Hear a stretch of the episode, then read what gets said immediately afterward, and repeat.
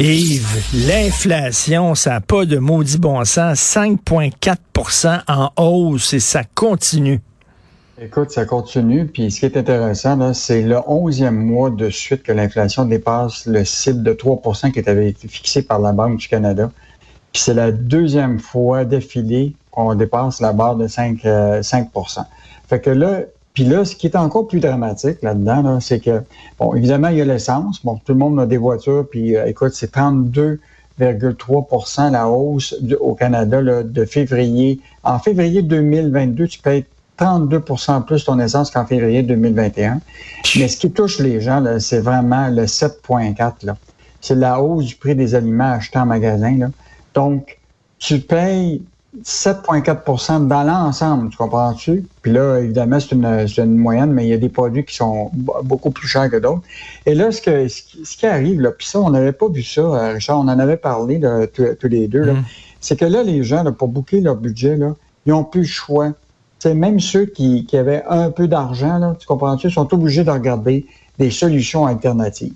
Les solutions alternatives, on le sait, là, c'était, tu prends Publisac, puis tu regardes pour les quand tu vas chez les détaillants, tu regardes, euh, mettons, les rabais possibles.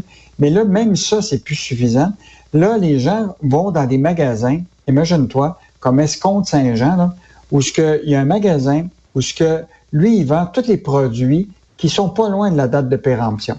En okay. un, fromage là, qui va faire une péremption, mettons, dans deux semaines. Là. Ben écoute, un exemple, un fromage qui normalement se vend chez un détaillant à 5,79, là, ben lui, il détaille à 1 dollar. 1 dollar? Oui. Donc, tu as des surplus. Puis on le sait, on le sait en plus, Yves, des fois, la date de péremption, même si c'est dépassé la date de péremption, c'est tout à fait comestible. Ben exactement. Donc, euh, imagine-toi, et ça, c'est une série de catégories.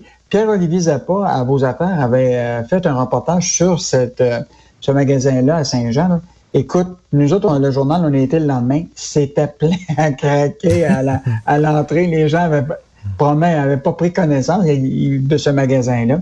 Donc, les gens là, sont vraiment ce qu'on appelle la course aux aubaines là, est partie. Euh, un petit truc, un petit truc, Yves. Tu sais, là, dans les grandes surfaces, les GA puis les métros puis ça, ils vendent des poulets cuits barbecue, là. Mm T'arrives à la fermeture du magasin, là, ils veulent pas que le poulet, ils le vendront pas le lendemain, fait qu'ils le vendent moins cher.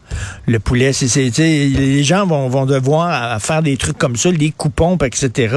Parce que c'est les, les, les, familles avec des revenus là, qui sont pas euh, euh, très très élevés ont la difficulté maintenant à rejoindre les deux bouts. Mais là, ce que je comprends, c'est que les gens sont en train de trouver des solutions alternatives, même aux grandes chaînes de détaillants. Un exemple de ça, là, quand on était euh, avec euh, Julien McAvoy euh, directement à l'Escompte Saint-Jean, on est passé par quelqu'un qui est un producteur de porc qui s'appelle F. Ménard.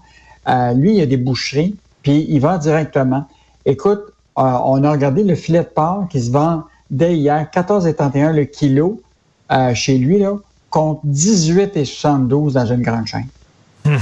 C'est un écart de 31% Fait que les gens, là, vont être obligés, justement, de faire cette recherche-là puis d'être capables. C'est sûr que ça va demander du temps, mais la question, c'est que les gens n'auront pas peut-être pas le choix, tu comprends-tu? Parce que les revenus n'augmenteront pas de 7,4 tout à fait. Non, non, c'est complètement fou. Euh, Charret était bien content de travailler avec Huawei. Hein? Quand il était dans le privé, il était content d'avoir le contrat de Huawei parce qu'il payait très bien. Mais maintenant qu'il s'en va en politique, oh, soudainement, monsieur prend ses distances. Bon, mais écoute, euh, Richard, toi, tu as, déjà vu pleuvoir. là? La réalité, c'est que depuis deux jours, on est, on est en train de codériser M. Charret ben en lui demandant donne-nous tes états financiers et tes mandats depuis les deux derniers, euh, dernières années. Et là, l'attaché de presse du Parti conservateur nous dit, c'est dans le fond, c'est la responsabilité de McCarthy Tétro. On attend toujours euh, de McCarthy Tétro qui nous donne les, la liste des mandats, tout ça. Et hier, écoute, dernière heure, l'attaché de presse nous est revenu sur euh, justement le dossier Huawei. Et là, tout à coup, on apprend qu'un euh, futur gouvernement dirigé par M. Charest défendrait la position du Parti conservateur qui propose de bannir Huawei de toute implication dans le 5G. écoute, on est tombé en bas de notre chaise parce que, écoute, tout récemment, Il disait le contraire. Il, défendait Huawei. Il veut dire, il était engagé, mais quand il était trop, il l'avait engagé pour pouvoir défendre euh, Huawei. Et là, il y a plein de contradictions là, dans les déclarations. Ben, euh, soit qu'il était là pour aider à Wanzhou, là, la libération de, de, de Wanzhou euh, et des deux Canadiens là-bas. Là, c'est le 5G. En tout cas, il y a de la confusion, mais juste te dire, la guerre est poignée au sein des conservateurs. Même le clan de Pierre Poilievre, là, eux autres, ils disent, c'est drôle, là, ça serait drôle de se retrouver en élection avec un chef du Parti conservateur qui c'est Jean Charest, puis Trudeau, qui les deux pas banni Huawei.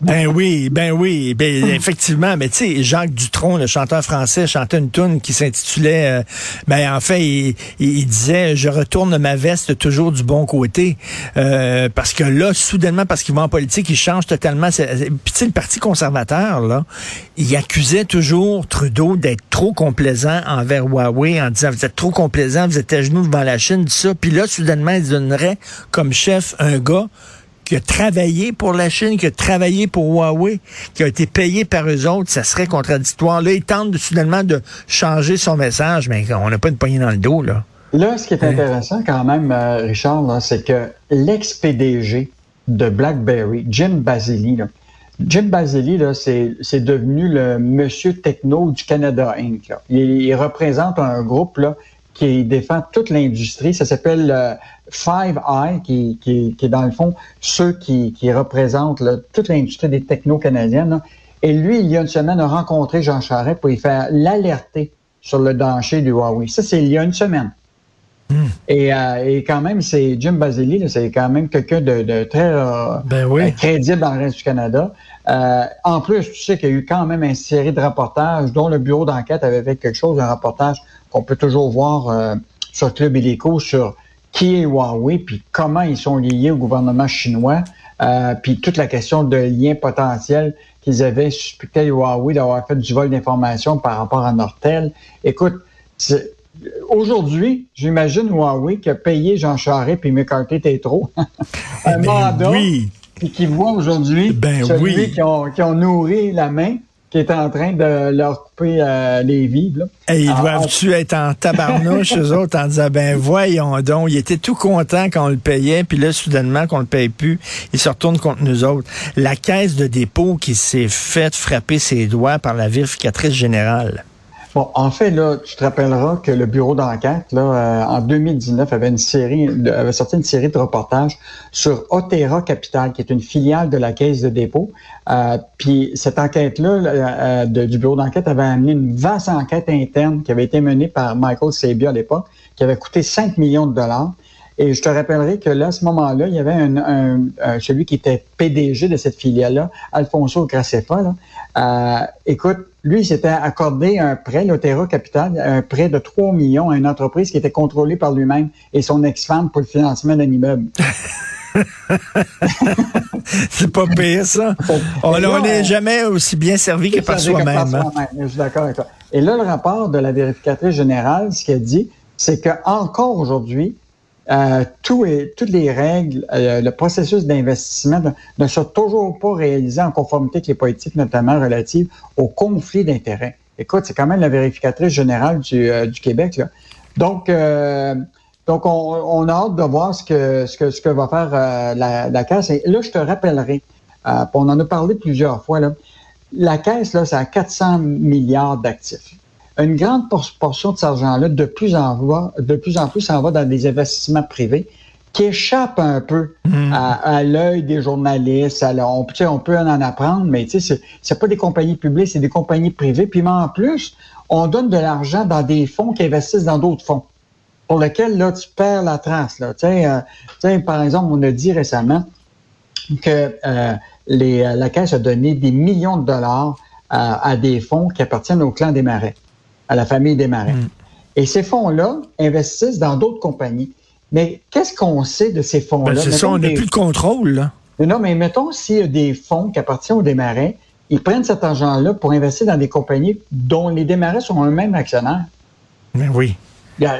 en tout cas, il y, a, vraiment un travail à faire au niveau de la caisse, au niveau de la transparence sur ces investissements-là. Et là, c'est la vérificatrice du général du Québec, là, Guylaine Leclerc, qui est, qui est quand même assez clair. Là. le, processus euh, doit être revisé au sein de, la caisse, puis c'est quand même un message assez important. C'est presque des sous-contractants. Euh, on a de l'argent à la caisse, on donne ça à un fonds, puis après ça, eux autres, ils décident qu'est-ce qu'ils vont faire avec l'argent public, puis aussi qu'ils vont, euh, à qui ils vont le donner. Ah, ça n'a pas de sens. On devrait pouvoir contrôler ce qu'on fait avec notre argent et pas donner ça à des sous-contractants. Je suis d'accord. Puis l'autre affaire, c'est que de plus en plus, la progression, écoute, euh, de, de, de, ces placements privés-là a augmenté de façon importante, presque de 20% au cours des dernières années. Donc, euh, je pense que c'est un, un, message assez clair à la caisse. Là. Soyez plus transparente sur tous vos, euh, vos investissements. Tout à fait. Merci beaucoup, Yves. On se reparle demain. Bonne journée. Au revoir.